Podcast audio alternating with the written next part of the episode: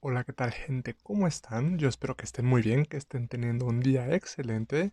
Si ya es muy noche, pues les deseo que mañana tengan un día excelente y pues ya se sabe el rollo. Sean bienvenidos a un nuevo episodio de este podcast titulado Lo escuché en algún lado. ¿Vale? El episodio de hoy me tiene bastante emocionado, por decirlo de alguna forma. Y es que es un tema que me puede apasionar bastante, por lo menos en un principio. Em, como ya habrán leído en el título, obviamente no es sobre Pokémon. Es algo de ciencia, es bastante ciencia de hecho.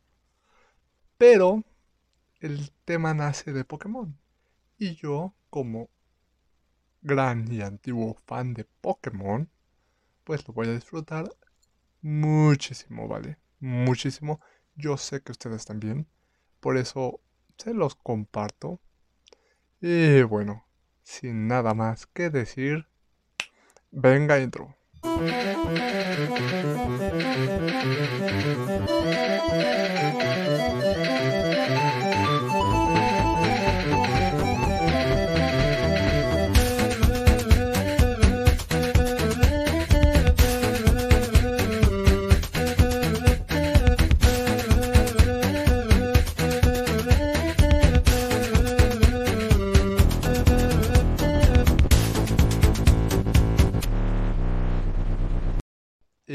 Bueno gente, antes de comenzar de lleno con el tema, me gustaría invitarlos a que si tienen la posibilidad, el tiempo y el espacio, si no están llevando a sus hijos al trabajo o están volviendo de la escuela, alguna cosa así, los invito a prepararse un cafecito, un tecito, no sé. Si tienen el pay en el refri, pues una rebanadita, no sé hacer algo relajante que les cause satisfacción, ¿vale? ¿Por qué? Porque es un tema, o sea, no es un tema como tal que amo, pero digamos que empieza centrado en algo que amo, que es Pokémon, ¿vale? Casi no toca el tema de Pokémon, va mucho más de ciencia. Pero bueno, ustedes entienden, no me va a causar placer engrandecer mi, mi fanatismo.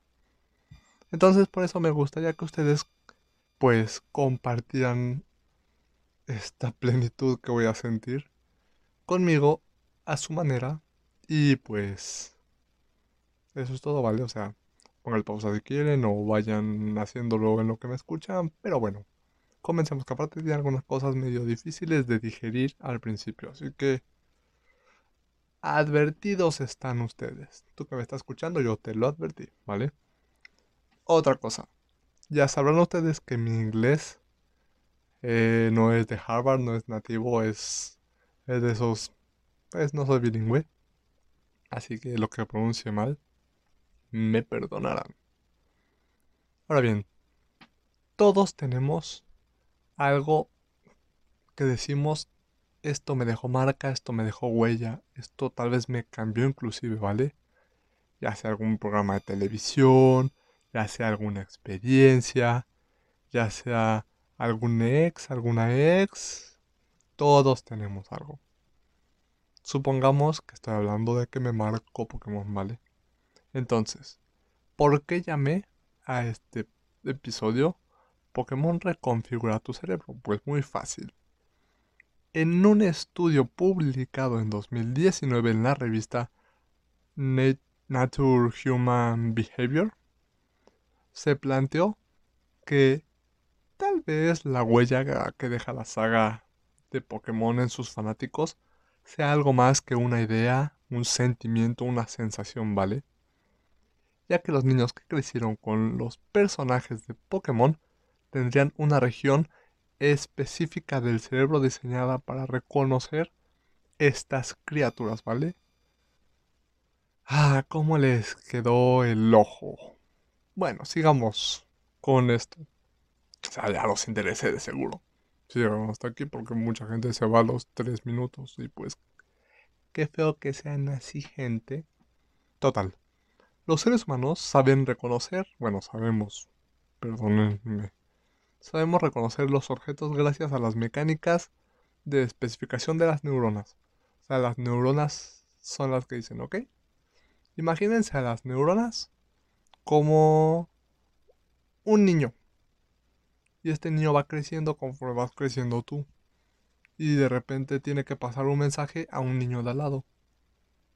Y seguido necesita mandar muchos mensajes a diferentes niños que tiene cerca. Por lo tanto, hasta usa sus pinches pies, ¿vale? Dejémoslo ahí. Luego seguiré con la metáfora para que se vaya entendiendo mejor, ¿vale?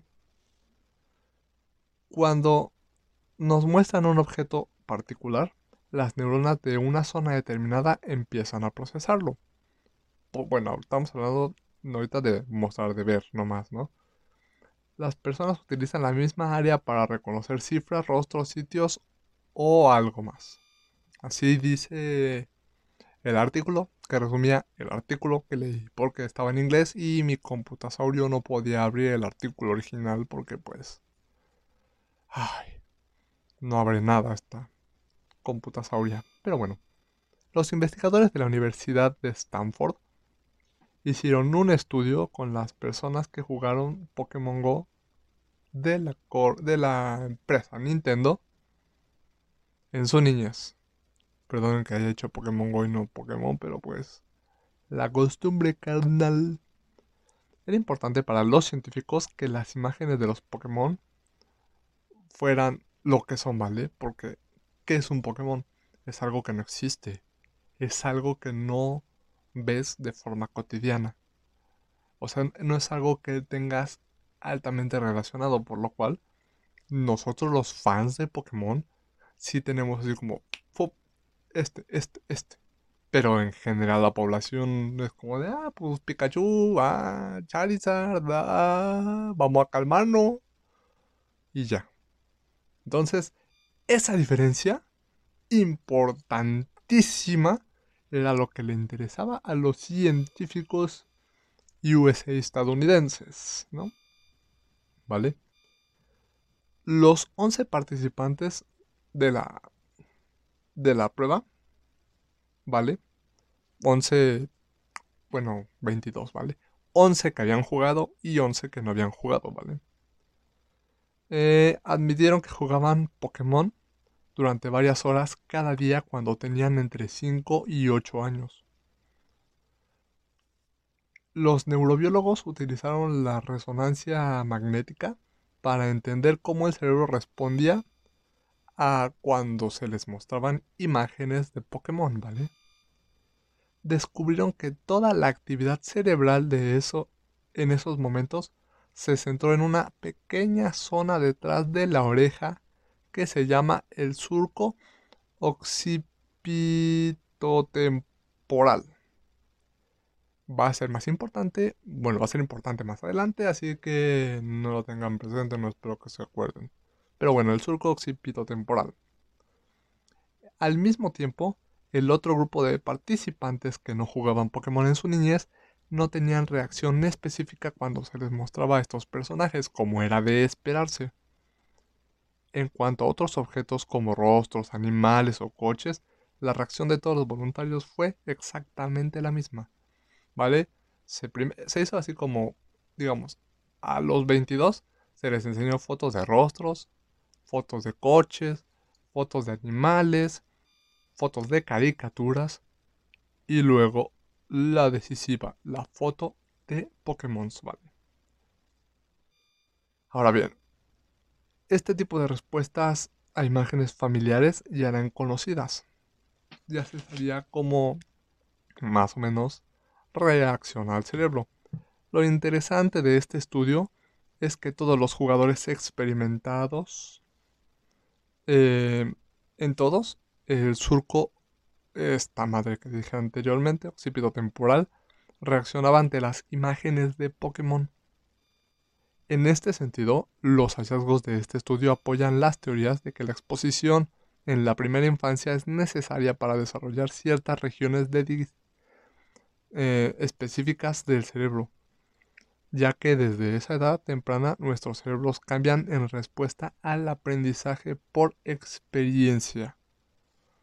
Ah, y el aprendizaje por experiencia es muy importante, también lo veremos un poquitito más adelante.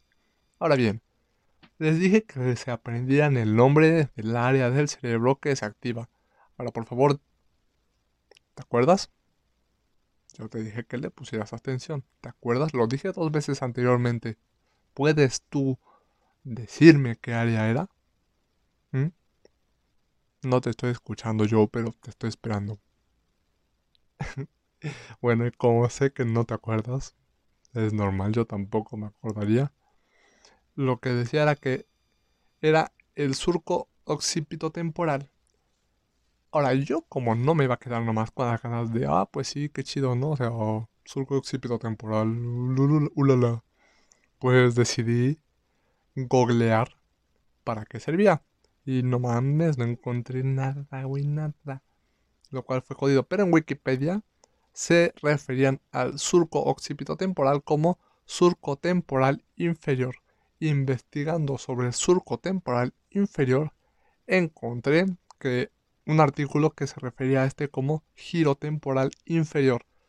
Y arriesgándome a estar errado, voy a decirles que es lo mismo y voy a decirles para qué funciona el giro temporal inferior. Si no me creen, googleenlo ustedes por favor nunca se queden con lo que una persona les dice, siempre tengan pensamiento crítico y vayan ustedes a asegurarse. Pero bueno, esta madre de surco temporal inferior decía que participa en el reconocimiento visual de objetos y en el procesamiento de imágenes visuales. Esto tiene todo el sentido. ¿Por qué? Porque la información que estaban recibiendo de los Pokémon era visual, ¿vale? Pues tiene todo el sentido que esta área específica se activase. Ahora bien, lo interesante viene después. Dice que el giro temporal interior tiene conexión con áreas de la circunvolución occipital inferior que forman el lóbulo occipital y está debajo del lóbulo temporal que bueno, ya me fui mucho a lo técnico. Yo les dije que se relajaran porque esto es bastante técnico al principio. Y dice que este lóbulo occipital es la principal estructura cerebral, cerebral, ¿eh? Mm, a los chinos ya me puse en chino. Estructura cerebral relacionada con la percepción visual y la interpretación y el reconocimiento de imágenes, así como en el reconocimiento espacial o la discriminación de colores y en general información visual. Ya, ya vimos que toda esta área en general está relacionada con lo visual, cosa que es muy importante. Sin embargo, área específica que se activaba con lo de Pokémon era el giro temporal inferior.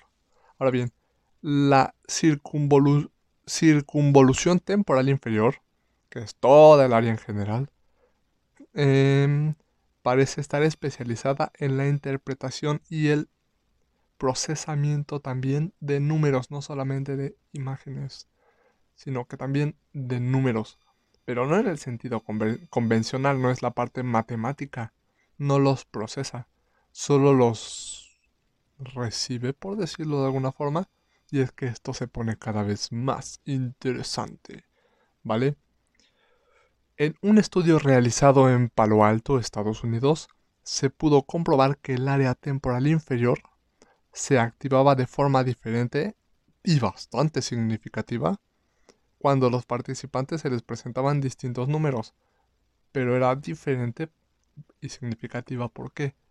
Porque cuando los números venían en formato de número, estilo un 4 y un 9, formando 49 por ejemplo, o el 9 solo, ya saben, ¿no? Como escribimos el 9, pues esta área se activaba.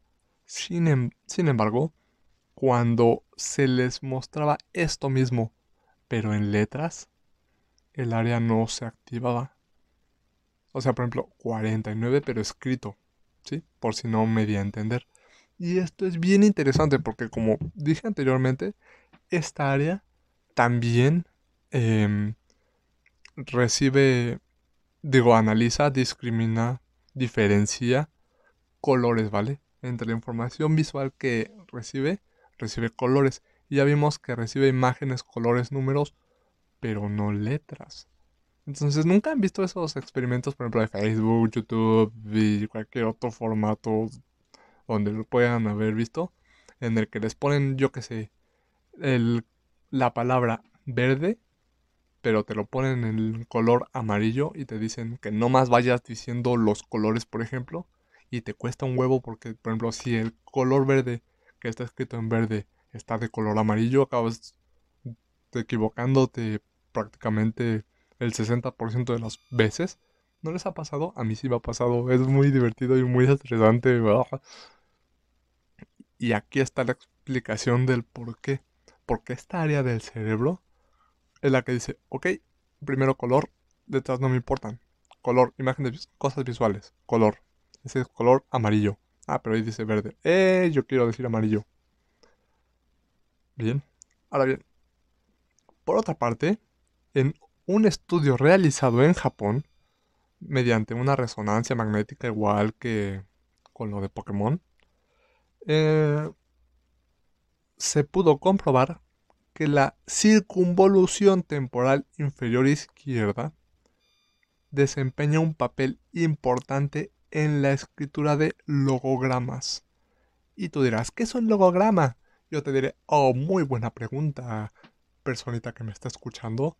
Un logograma es, digamos, em, un sistema de caracteres o signos que buscan representarse como la palabra entera.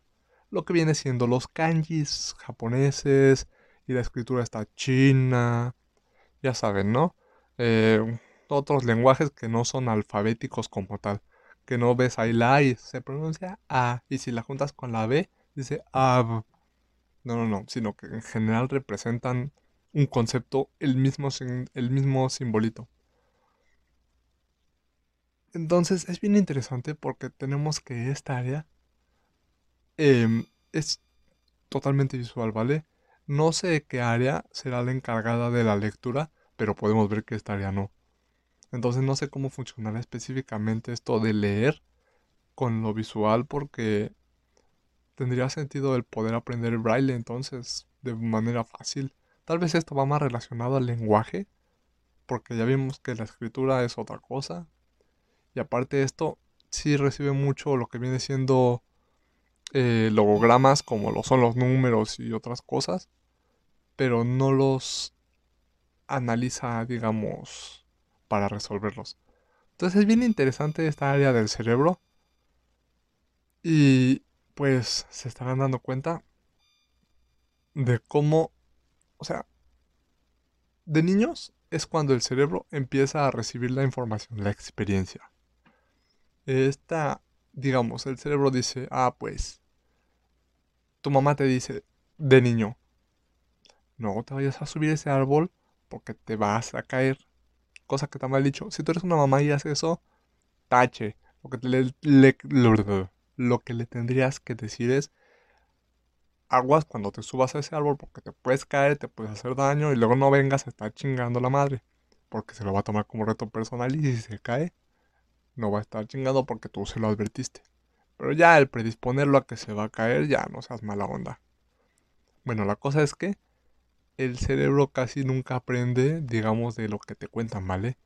Normalmente tiene que hacer la relación directa de que te pasó, lo relaciono. Entonces, si el niño se cae, se va a llevar un chingadazo y ahí las neuronas van a empezar a decir, ok, subirme al árbol es igual a tener cuidado porque si no me abro la cabeza. Y en base a eso es mucho del conocimiento empírico. Y esto se da pues en los primeros años de edad lo que están diciendo, para eso fue importante este experimento, entre algunas cosillas más. Ahora, los que crecieron con Pokémon, pues desarrollaron, digamos, neuronas especializadas en reconocerlos. Lo cual es bien interesante porque, pues, ellos crecieron, bueno, decían que juegan varias horas entre los 5 a los 8 años de edad. Y pues actualmente esto fue en el 2019, así que pues dense una edad de que viejos viejos no están. Y aquí, bueno, decían que en uno de los artículos que leí, porque leí varios para poder traerles esto. Decía que esto ofrecía información sobre cómo es la plasticidad cerebral a esa edad, cómo es importante la experiencia. Sin embargo, me trajo a mí esta duda de, ¿es tan, es tan vital específicamente a esa edad? Porque es cierto que a esa edad se aprende más fácil, pero no por eso es la única edad donde puedes aprender cosas, ¿no? Em, y se los voy a comprobar, digamos. Mm, existen las habilidades que pues con las que se nacen y con las y las que tú adquieres. Con las que se nacen pues cae, ¿no? O sea, mucha gente se confía de ellas ni las pulen. Sin embargo, las que tú adquieres son las importantes, porque bien, obviamente una persona que entrena desde yo que sé los 5 años ballet va, digamos, a tener más facilidad que una persona que lo empezó a practicar, yo que sé, a sus 40 años. ¿Por qué? Porque el cerebro empezó a asimilar los movimientos, el cuerpo empezó a conocer qué clase de movimientos hace y empezó a adaptar, por ejemplo, que sea más elástico, que sea más flexible y X. ¿Por qué pasa esto? Por la repetición, ¿vale? Si tú estás repitiendo algo constantemente, el cerebro se va adaptando a eso mismo. Y es algo que se usa de lleno en las artes marciales. Volvamos al ejemplo de la neurona como un monito, ¿vale? Imagínate a tu neurona que se llama Juan. Vale, tenemos a Juan. Juan es una neurona que tiene que llevarnos un mensaje que le acaba de llegar el mensaje es, em, yo que sé, tal persona va, va a estirar el brazo, ¿no? Porque está en tal situación y va a hacer tal cosa. Entonces dice Juan, ok, la ruta normal es que yo, Juan, se lo pase a mi compañerito Martín. Sin embargo, para esta situación específica, creo que me conviene más eh, pasarle este mensaje a mi compañero, ay, ya se me acabaron los nombres, a mi compañero Sancho. vale, entonces dice Juan, ok, no se voy a pasar Martín, se voy a pasar Sancho porque creo que es más eficiente. O sea, ten en cuenta que Juan tiene que estar mandando varios mensajes, por lo tanto está agarrando de la mano. De, un, de la mano derecha está agarrando una a una neurona. De la izquierda está agarrando otra. Con sus pies está agarrando otras más. Entonces, Juan dice, ok, pues voy a soltar a Martín, que no le va a este mensaje, y voy a agarrar a Sancho. Y ahorita vuelvo con Martín. Hasta ahí. Sin embargo, conforme se van repitiendo estos movimientos, por ejemplo en los artes marciales, conforme vas repitiendo estos movimientos, de repente Juan va a decir, ok, pues tal vez me conviene más mantener más tiempo agarrado a, San a Sancho que a Martín. Por lo tanto, ahí empieza a cambiar, digamos, el cómo está estructurada tu sinapsis cerebral. Y esto va de, de la mano con la plasticidad cerebral. Cuando tú eres niño, las neuronas tienen más facilidad para hacer este cambio, digamos, que cuando estás más grande. No porque estés más grande ya no deja de pasar, sino que simplemente les cuesta más. Ay, Creo que se entendió perfectamente. Ah, qué bueno estoy explicando. La cosa es que esto es la plasticidad cerebral. Por eso es por lo que es mucho más fácil aprender cualquier cosa eh, cuando eres niño. O sea, tú cuando le enseñaste a un niño a hablar, bueno, sí se les enseña a hablar, pero prácticamente aprenden solos. O sea, tú estás hablando y pues le dices, mamá, papá, pero tú no te dedicas a estarle diciendo ahora tienes que decir esto porque significa esto. No, no, sí, no. El niño lo va asociando.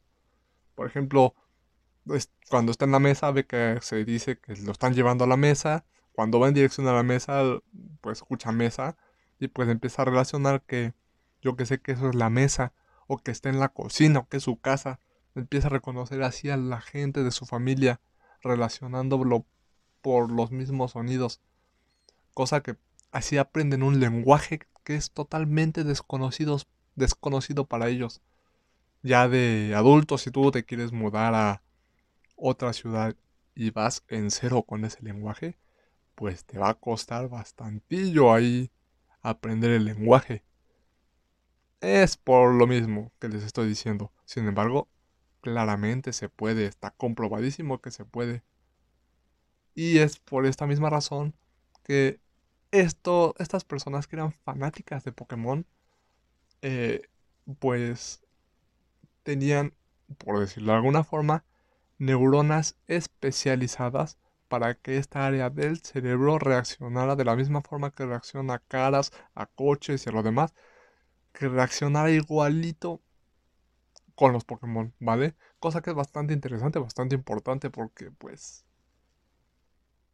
ustedes tal vez sepan un poco de Pokémon, ¿vale? Ah, pues son monitos y pues unos son de fuego, otros son de agua. Pero realmente uno que le ha dedicado sus horas y digo, yo le he dedicado oh, mil horas fácil a Pokémon en general, pues sabe bastantes cosas, bastante técnicas. Entonces es interesante, cuanto menos, como hasta algo tan tan X como Pokémon te puede modificar de tal forma el cerebro, lo cual me lleva a que es bien sabido que siempre tienes que mantenerte, digamos, en un entorno donde la novedad sea lo cotidiano, porque esto te mantiene aprendiendo, ¿vale? Te mantiene sabiendo, lo cual ayuda muchísimo a tu cerebro a envejecer bien.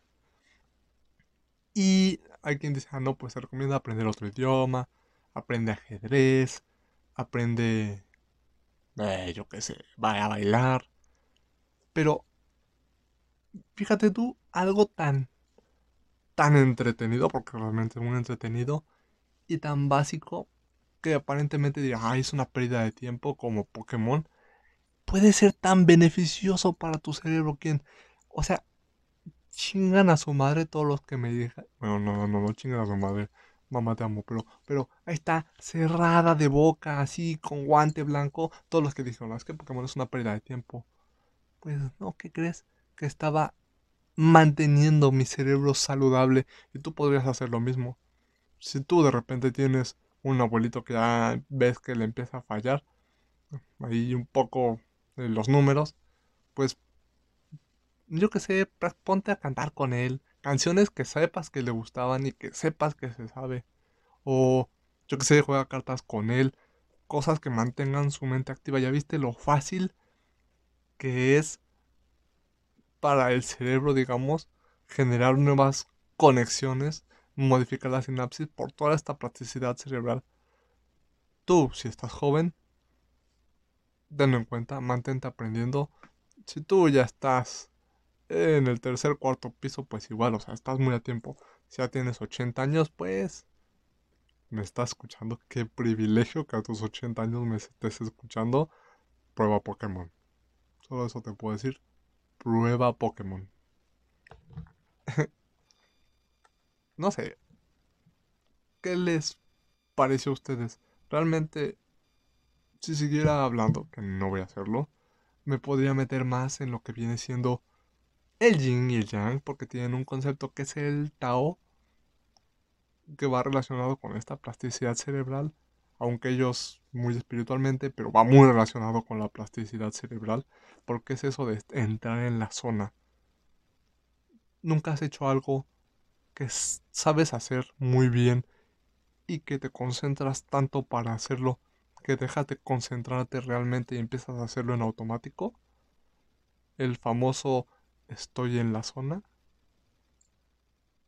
Esto va relacionado con eso, va relacionado con el concepto del Tao, que obviamente es taoísta. Y eso, más importante aún, lo dejaré para otro episodio. Probablemente el de la próxima semana porque estoy inspiradísimo, cabrón. Pero bueno, eso es todo, gente. ¿Qué les pareció? Ojalá les haya parecido interesante, nutritivo, sano, entretenido. Em, ojalá haya ayudado a su cerebro a pensar en cosas nuevas, o tal vez no nuevas, pero pues no sé. Eso fue todo por la semana. Ya saben, estoy subiendo prácticamente cada domingo. Ya, ya no me voy a atrasar, se los juro que no me voy a atrasar.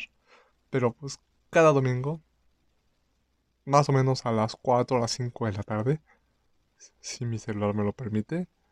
Eh, ahí está mi Instagram, Alejandro bla bla. Por si me quieren seguir, por si me quieren enviar un mensaje. Y bueno, ahí también notarán la influencia que ha tenido Pokémon en mí.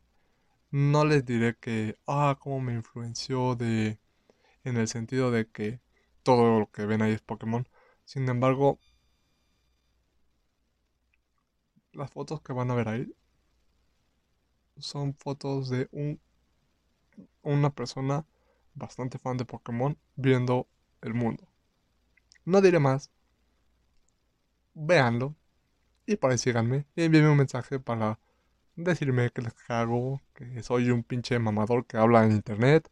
O que les gusta y que me quieren sugerir algún tema interesante para que yo conozca y se los comparta después. Y ahora sí me despido, gente. Aún no sé despedirme de una forma chingona y sobresaliente. Así que... Bye bye.